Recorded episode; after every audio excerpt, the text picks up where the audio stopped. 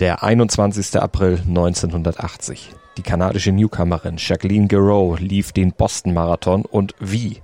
Obwohl sie von ganz hinten hatte starten müssen, hatte sie sich zur eigentlich viel stärker eingeschätzten Elite vorgekämpft, hatte mit ihr Schritt gehalten und hatte sie dann dank einer mutigen Attacke sogar stehen gelassen. By eight kilometers, I was first overall and uh, continued there. Um Ihr erster Sieg war vermeintlich zum Greifen nahe. Jacqueline Garot rannte dem Ziel entgegen, malte sich schon aus, wie sie unter dem Jubel der Zuschauer gleich das Zielband zerreißen würde. Doch was war das? She crossed the line and there's nobody to greet her. There's no ribbon. Das Zielband war nämlich bereits durchtrennt und gefeiert wurde eine andere. Das konnte doch nicht mit rechten Dingen zugegangen sein. Denn die Siegerin, die da geehrt wurde, war eine gewisse Rosie Ruiz, eine komplett namenlose in der Marathonszene und niemand hatte die Startnummer W50 an der Spitze überhaupt laufen sehen. Weder auf TV-Bildern noch auf den Listen der Zwischenzeiten tauchte sie überhaupt auf. Immediately people are kind of babbling, saying, nobody's seen her, what's happened, this is really weird. Und wieso sah Ruiz überhaupt nicht angestrengt aus, obwohl sie gerade in einem dicken Baumwollshirt mit Ärmeln einen Marathon in einer absoluten Rekordzeit absolviert hatte? She was wearing a very heavy top that was not covered in sweat. It was so hot that day. Yeah. And she wasn't sweating. Und trotz allem saß ihr Haar perfekt frisiert. Ihr Gesicht war kein bisschen gerötet. War sie etwa ein wirklich neuer Superstar und die wohl fitteste Läuferin aller Zeiten? Zu schnell für TV-Kameras und die Augen der Zeitnehmer? She didn't look like a runner. Also war Rosie Ruiz doch nur eine Betrügerin? Vernimmt sich, was man will, dann wilde Gerüchte entstanden. Davon stimmt. Tatort Sport. Wenn Sporthelden zu Tätern oder Opfern werden, ermittelt Malte Asmus auf meinsportpodcast.de. Denn manchmal ist Sport tatsächlich Mord. Hallo und herzlich willkommen am Tatort Sport. Mein Name ist Malte Asmus und heute geht's bei uns um den Skandal um Rosie, um den Skandal um Rosie Ruiz, denn wie ihr euch sicher schon denken könnt, der Sieg von Rosie Rees 1980 beim Boston Marathon diese herausragende Zeit von zwei Stunden 31 Minuten und 56 Sekunden. Damals die drittschnellste jemals überhaupt von einer Frau gelaufene Zeit. Das alles war nicht sportlich zustande gekommen. War nicht das Ergebnis ihres sportlichen Ausnahmetalents, sondern tatsächlich glatter Betrug.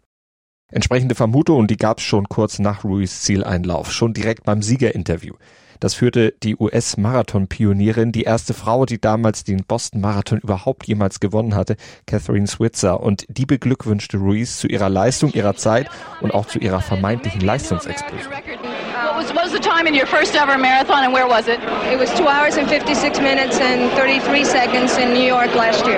And so you improved from 2, two hours and 56 minutes to 2 hours and 31 minutes. Switzer wollte dann ein paar Details zu Ruiz Training hören, fragte sie, ob sie zum Beispiel Intervalltraining mache, also ein Lauftraining mit abwechselnden Belastungs- und Erholungsphasen, die so gestaltet sind, dass sich der Organismus nicht vollständig erholt, sondern zunehmend an Belastung gewöhnt und dadurch eben in die Lage kommt, mehr Leistung abzurufen. Aber vom Intervalltraining, da hatte Ruiz noch nie etwas gehört. Have you been doing a lot of heavy intervals? Um, someone else asked me that. I'm not sure what intervals are. what are they? Also es ist schon schwer vorstellbar, dass ohne Kenntnisse von Trainingslehre ein Leistungssprung über 20 Minuten möglich sein kann. Intervalltraining, das ist eigentlich das kleine Einmaleins des Laufsports. Und davon wollte jemand, der so eine Monsterzeit läuft, noch nie was gehört haben? Na, schon irgendwie merkwürdig. Und dann behauptete Ruiz auch noch, gar keinen Coach zu haben. Und dass sie sich angeblich selbst und alleine auf ihre Rennen vorbereitet. Uh, no, I advise myself. Ruiz behauptete später, sie hätte schon zu Highschool-Zeiten angefangen zu laufen, hätte dann allerdings eine Knie-OP gehabt und dann lange pausiert. Und erst kurz vor dem New York-Marathon, ein halbes Jahr zuvor, wie sie dann überhaupt wieder begonnen haben zu laufen. Und seitdem laufe sie so 70 bis 80 Meilen pro Woche. Switzer kam das auch spanisch vor, die machte aber erstmal gute Miene zum bösen Spiel, aber ihrem Gesicht auf den TV-Bildern, da sieht man schon an, so richtig glauben konnte sie das alles nicht. Und sie sagte dann auch vielsagend, die von Ruiz gelaufene Zeit müsse natürlich noch offiziell bestätigt werden, aber sie beglückwünschte Ruiz artig nochmal zu ihrer Leistung. It was a fantastic performance, Rosie. Congratulations. Rosie Ruiz, the mystery woman winner. We missed her at all our checkpoints. She came through the finish in a fantastic 231. We have to confirm that time at Und es kam dann, wie es kommen musste, an dieser Geschichte stank einfach alles. Natürlich mit Ausnahme der Läuferin, denn die hatte ja nicht mal geschwitzt. Trotz hoher Temperaturen an diesem Tag, trotz eines ziemlich dicken Baumwoll-T-Shirts mit Ärmeln. Und so wurde der Lauf natürlich nochmal ordentlich gegengecheckt. Denn zu der Tatsache, dass sie nicht geschwitzt hatte, zu den merkwürdigen Aussagen, die Ruiz im Interview gemacht hat, kam ja noch etwas. Nämlich ihr doch recht sonderbarer Laufstil. Der sah nämlich so überhaupt nicht nach Spitzenläuferin aus. Sie wirkte mehr, als würde sie stolpern beim Laufen. Aber wie hätte sie so über die Marathondistanz es überhaupt an die Spitze schaffen sollen? Das fragte sich auch der TV-Kommentator Tony Revis. A, she didn't look like a runner. She was wearing a very heavy top that was not covered in sweat. Das musste jetzt eingehend untersucht werden. Das erzählt der Journalist und Autor Will Cockerell im Jog On Podcast with Harry Morgan. Immediately people are kind of babbling, saying, Nobody's seen her. What's happened? This is really weird. Has she cheated? Has she jumped into the race? And at the end of a very, very difficult, long day of that day at about midnight, Will Cloney, the director, says there were serious questions about the identity of the woman's winner. He was asked, Do you call this woman a liar and a cheat? And he goes, Those are two words I would never use to describe another human being. We do have grave doubts. Und dann kam den Untersuchungen des Rennens Kommissar Zufall zur Hilfe in Person zweier Harvard-Studenten. Die hießen John Faulkner und Sola Mahoney. Die wollten sich das Spektakel Boston Marathon damals natürlich auch nicht entgehen lassen, zumal das Rennen 1980 auch noch auf den Patriots Day fiel. Und sie hatten sich so aufgemacht, um ein bisschen was von der Atmosphäre aufzusaugen. Und auf dem Weg zum Ziel, da hatten sie so etwa 800 Meter vor dem Zielbereich eine Frau gesehen, außerhalb der Rennstrecke, in Läuferklamotten und mit einer aufgeklebten Startnummer und mit einem eben ziemlich komischen Laufstil. Zunächst hatten sie gedacht, naja, irgendein verrückter Fan. Das haben sie zumindest später im US-Fernsehen erzählt. I just saw someone stumble out of the crowd uh, in front of me across the street. This was on Commonwealth Ave, probably about a half mile from the finish. Um, in track clothes and wearing a number, but I thought someone had just sort of stumbled into the race. Maybe somebody was a little crazy or something. Aber dann hatten John und Solar tatsächlich gesehen, dass diese Frau einfach auf die Strecke lief. Und als sie dann später mitbekam, dass genau diese Frau am Ende zur Siegerin erklärt worden war, ging sie natürlich an die Öffentlichkeit. Und Rosie Ruiz wurde der Sieg dann auch postwendend aberkannt und Jacqueline Garreau acht Tage später dann doch noch zur verdienten und rechtmäßigen Siegerin erklärt. I have the advantage of uh, really being remembered because of that controversy about uh, uh, the cheating.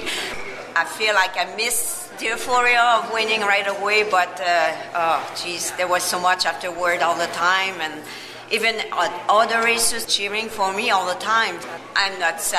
Hier könnte die Geschichte jetzt zu Ende sein. Betrügerin überführt, die richtige Siegerin ausgezeichnet, Gerechtigkeit wiederhergestellt. Die Geschichte ist aber noch nicht zu Ende, denn Rosie Ruiz, die bestand darauf, das Rennen komplett gelaufen zu sein und ihrerseits um den Sieg betrogen worden zu sein. Das tat sie im Interview und auf einer Pressekonferenz ein paar Tage später auch nochmal. Und sie schaffte es damit sogar in die landesweit ausgestrahlten CBS Evening News mit Walter Cronkite. Rosie Ruiz today denied that she cheated to become the women's winner in Monday's Boston Marathon. But she faced tough questioning from critics who believe she may have given new meaning to the biblical observation the race is not to the swift. Und auch danach verteidigte sich Ruiz immer wieder wortreich, teils auch unter Tränen, bis an ihr Lebensende. Is it possible, Rosie, that you even doubt now that whether you ran the race or not? No, there's no doubt in my mind. I know what I did and, and, and, and I will prove it again in the future. Das alles verlangt dann doch nochmal nach einer etwas intensiveren Aufklärung, denn welches Motiv steckt dahinter? Wer war diese Frau eigentlich, die einen der vielleicht dreistesten Sportbetrugsfälle aller Zeiten begangen hat und ihn dann so vehement leuchtete? Warum tat sie das alles?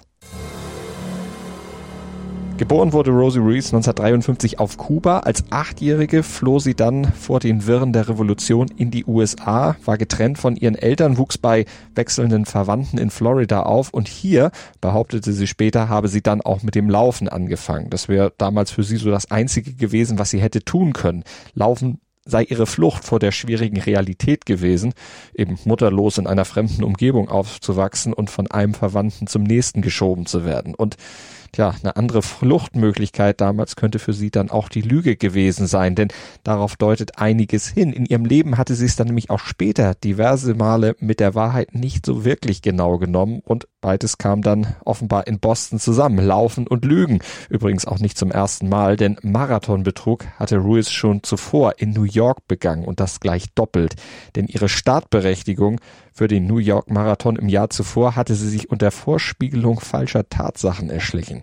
Sie hatte ihre Anmeldung nämlich viel zu spät abgegeben, da war das Teilnehmerfeld eigentlich schon geschlossen, aber Ruiz, die hat behauptet, sie hätte einen Hirntumor und gar nicht mehr lange zu leben und deshalb wurde sie trotz verstrichenem Anmeldeschluss dann eben doch noch zugelassen.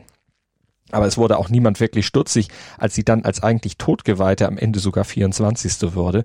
Und auch das Ergebnis das hatte sie am Ende nicht erlaufen, denn bei diesem New York Marathon, auch da hatte sie betrogen, erzählt der ehemalige Marathonläufer, Journalist und Autor des Buches The 50 Greatest Marathons of All Time im Jog On Podcast with Harry Morgan.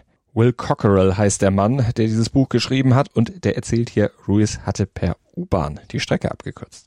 She rode the subway at the New York Marathon, got across the finish line and was given a super time of about 255. Und diese Zeit von zwei Stunden und 55 Minuten, mit der sie 24. wurde und sich übrigens dann auch für Boston qualifizierte, die machte Eindruck in ihrer Firma, wo sie als Sekretärin arbeitete.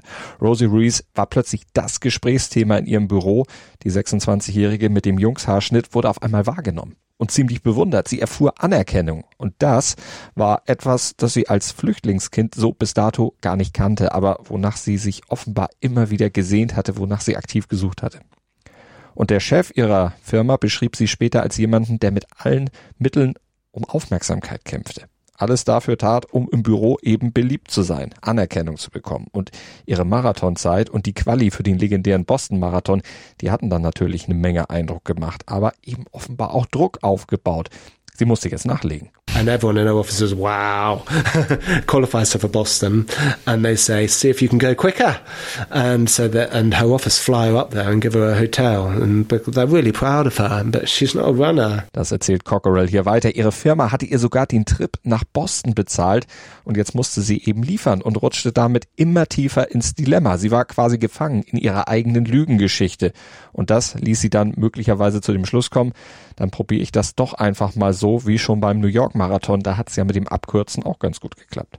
And so she's in Kenmore Square, a mile from the finish line, and sees a couple of hundred men go by, and has been standing there quite a while, and thinks, I think I need to get in here, otherwise my boss is going to say, you know, what the hell were you doing? Mm. So she she hops in, and people see her kind of falling, stumbling into the runners, almost like a joke. And she runs in a very heavy t-shirt with no sweat patterns or anything like that, and she runs a slightly dodgy 6:30 mile, and she crosses the line in 2:31, smashing the American record. Und das also einen Rekord zu laufen und sogar zu gewinnen, das war wahrscheinlich nichts, was sie überhaupt beabsichtigt hatte. Sie wollte wohl eigentlich nur ins Ziel kommen. Der Sieg aber, das war etwas, was dann eher aus Unfall passierte. Und dann kam sie aus der Nummer einfach nicht mehr raus. She's accosted by two policemen. She's given the laurel wreath. She's hoisted up on a big stage. She's given a medal with a big diamond stud. Yeah, famous and photos, she's on um, yeah. TV all over the world. She's thrown into an interview with Catherine Switzer. Dieses Interview haben wir ja schon gehört. Und nachdem nahm dann das Drama um Rosie Ruiz erst seinen richtigen Lauf. No runner ever saw her running. In the race. Just little things like that. Nobody until those last 1200 yards. And after a week, because you've got to tread carefully, they said, We're sorry, I'm afraid we don't think you've done this, and we're going to have to take this Boston Marathon win away from you. And she just le- released a statement saying, I respect the decision. I know I ran it. I'm deeply disappointed, but I accept the decision. And she went back to her office job in New York. And her life was never the same again. She was just, it was a huge story. Reeves streckte ihre Geschichte nämlich immer weiter und weiter, vergoss Tränen darüber, wie ungerecht man sie behandelte. I had one minute to feel that I had won the race. And every moment after that has been a nightmare.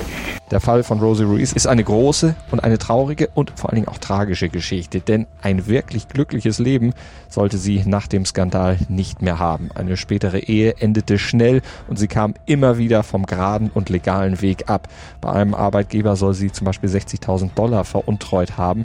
Sie wurde beim Versuch, Kokain an einen Undercover-Polizisten zu verkaufen, verhaftet, kam insgesamt zweimal wegen Drogengeschäften kurz in den Knast und Menschen, die sie näher kannten, zeichneten später in Interviews das Bild einer offenbar notorischen und pathologischen Lügnerin, die sich im Netz ihrer vielleicht größten Lüge dann verheddert hatte und irgendwann ihre Geschichte vielleicht sogar selbst glaubte und sich bis zu ihrem Tod am 8. Juli 2019 an diesem vermeintlichen Triumph festklammerte.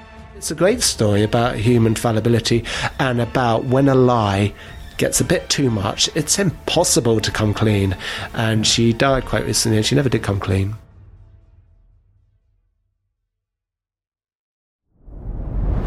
Dir hat dieser Podcast gefallen? Dann klicke jetzt auf Abonnieren und empfehle ihn weiter. Bleib immer auf dem Laufenden und folge uns bei Twitter, Instagram und Facebook. Mehr Podcasts aus der weiten Welt des Sports findest du auf meinsportpodcast.de.